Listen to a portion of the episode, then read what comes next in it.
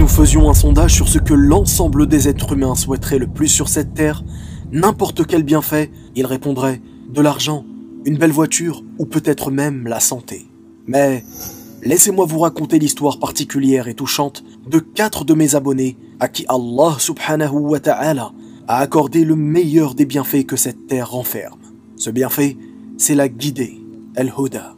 Cette histoire sera peut-être un jour ton histoire, ou celle de l'un de tes proches qui par ta cause embrassera l'islam. Alors, rendez-vous en fin de vidéo pour tirer les leçons importantes de ces quatre histoires. Jade et Inès sont dans la même classe en cette rentrée scolaire au lycée. Elles ne se connaissent alors pas encore. Elles n'avaient pas les mêmes amis et lors des premiers jours, elles ne parlaient que très peu ensemble. Inès venait de perdre sa meilleure amie un mois avant la rentrée. Qu'Allah lui fasse miséricorde.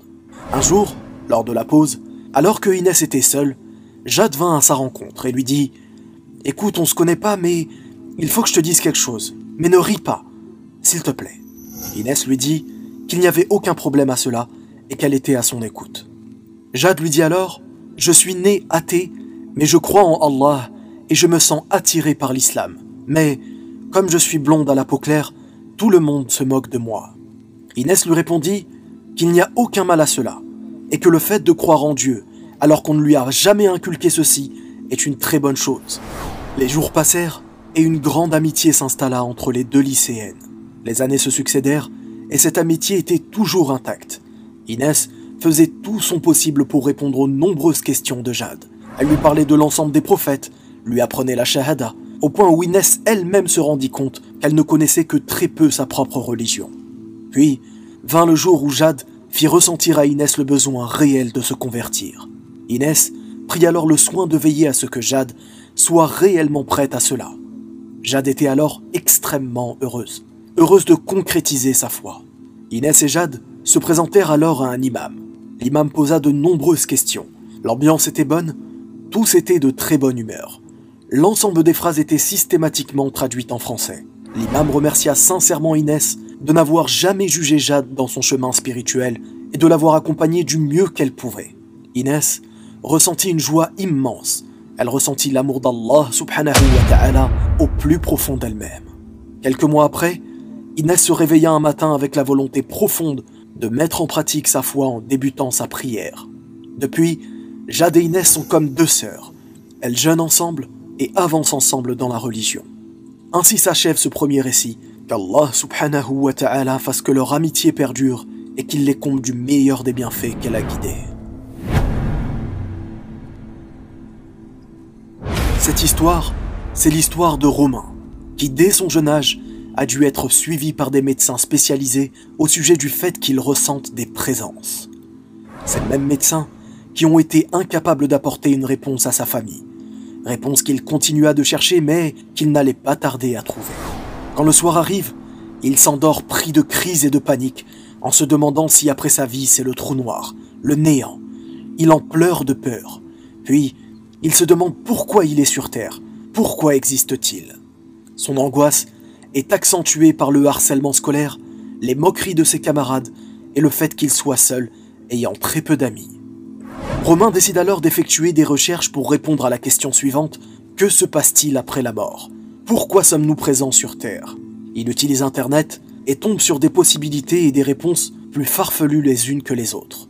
Romain, de père chrétien et de mère athée, tente instinctivement de trouver des réponses dans le christianisme. Il se procure alors une Bible et consulte régulièrement un site internet ayant pour but de connaître la vie de Jésus, Isa salam. Il y trouve des choses intéressantes, mais toujours pas de réponse. Il décide d'ouvrir la Bible et de lire les premières pages, mais ne parvient pas à poursuivre. Impossible pour lui de comprendre cette suite de textes successifs. Il décide alors de tout arrêter. Il continue sa vie, trouve du travail à 110 km de chez ses parents, et sa vie active commence. Il emménage près de son travail. Il rencontre une personne musulmane ayant un bon comportement, gentil, souriant, aimable et présent pour les autres. Il décide de se lancer et lui demande un jour Prouve-moi que Dieu existe. Et le lendemain, cette personne lui offre un livre. Le livre parle de la création humaine, animale et de la nature. Un sujet auquel Romain est particulièrement sensible, aimant les sorties en forêt et le grand air. Romain décide alors de se procurer une traduction du Coran, bien que la lecture ne soit pas son fort. Il le lit, jour après jour, trouvant successivement des réponses cohérentes à l'ensemble de ses questions. Il ressent pour la première fois une sensation particulière d'avoir trouvé en partie les réponses à ses questions. Il décide alors de s'intéresser de plus en plus à l'islam jusqu'à répondre à l'invitation du frère à venir à une prière du vendredi. Mais il veut être certain de lui, de faire le bon choix et décide alors de s'entretenir avec l'imam de la mosquée. L'entretien dure deux longues heures, à l'issue desquelles l'imam ne force pas Romain et le laisse entièrement libre de son choix. À l'issue d'une conférence, Romain saute le pas et se convertit pleinement convaincu à l'islam. Cela fait maintenant quatre ans que ces crises nocturnes ont totalement disparu et seul subsiste la crainte d'Allah subhanahu wa ta'ala. Jean-Pierre, Isa, est un jeune homme né dans une famille chrétienne. Baptisé à la naissance, il fit sa première communion à l'âge de 10 ans. En grandissant, Isa est de plus en plus attiré par les récits qui parlent d'Allah subhanahu wa ta'ala et l'histoire de tous ses prophètes. À l'époque, plusieurs personnes se disant musulmans lui montraient une très mauvaise image de l'islam. Malgré tout, Isa continuait son chemin religieux en se renseignant sur le prophète de l'islam, Muhammad sallallahu alayhi wa. Il se retrouva alors tiraillé entre deux religions, et marchant seul dans la rue, il leva les mains au ciel en demandant à son Seigneur l'unique Ô mon Seigneur, montre-moi sur quel chemin être pour être un bon serviteur. Dans les jours qui suivirent, Allah subhanahu wa ta'ala, par sa grande miséricorde, indiqua des signes clairs à Aïssa à travers des versets du Coran ou des prêches religieux.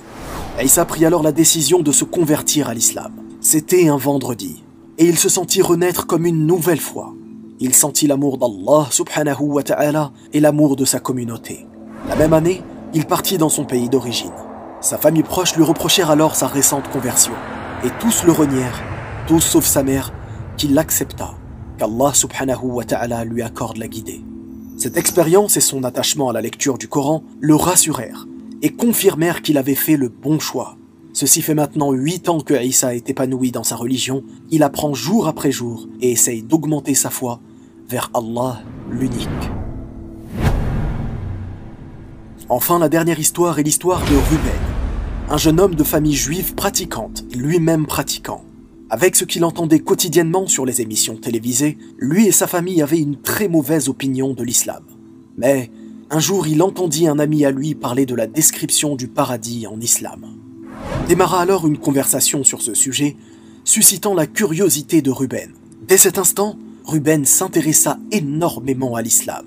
Jour et nuit, il se mit à se renseigner, à regarder les vidéos de cette chaîne et celles de beaucoup d'autres imams, et peu à peu, il comprit que l'islam n'était pas une religion de haine, mais de paix, et surtout de vérité.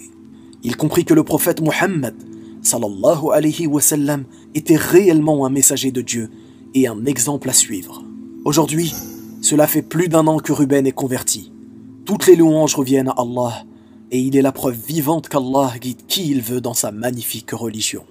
Ces quatre histoires sont maintenant terminées, et elles ont pour point commun le fait que Jade, Ruben, Jean-Pierre et Romain ont tous un jour eu sur leur chemin une personne qui leur a donné une bonne image de la religion ou une mauvaise. Alors, remets-toi en question. Ton sourire, ta gentillesse, ta générosité, ta bonté feront peut-être de toi la cause d'une conversion un jour.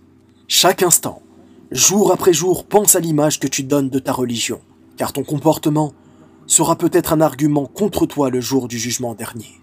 Pour finir, le conseil que je donne aux jeunes convertis est de rechercher la science de la religion et particulièrement celle du tawhid, l'unicité.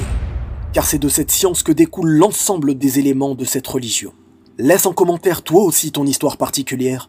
Wallahu alam. Barakallahu fikum. Wassalamu alaykum wa rahmatullah.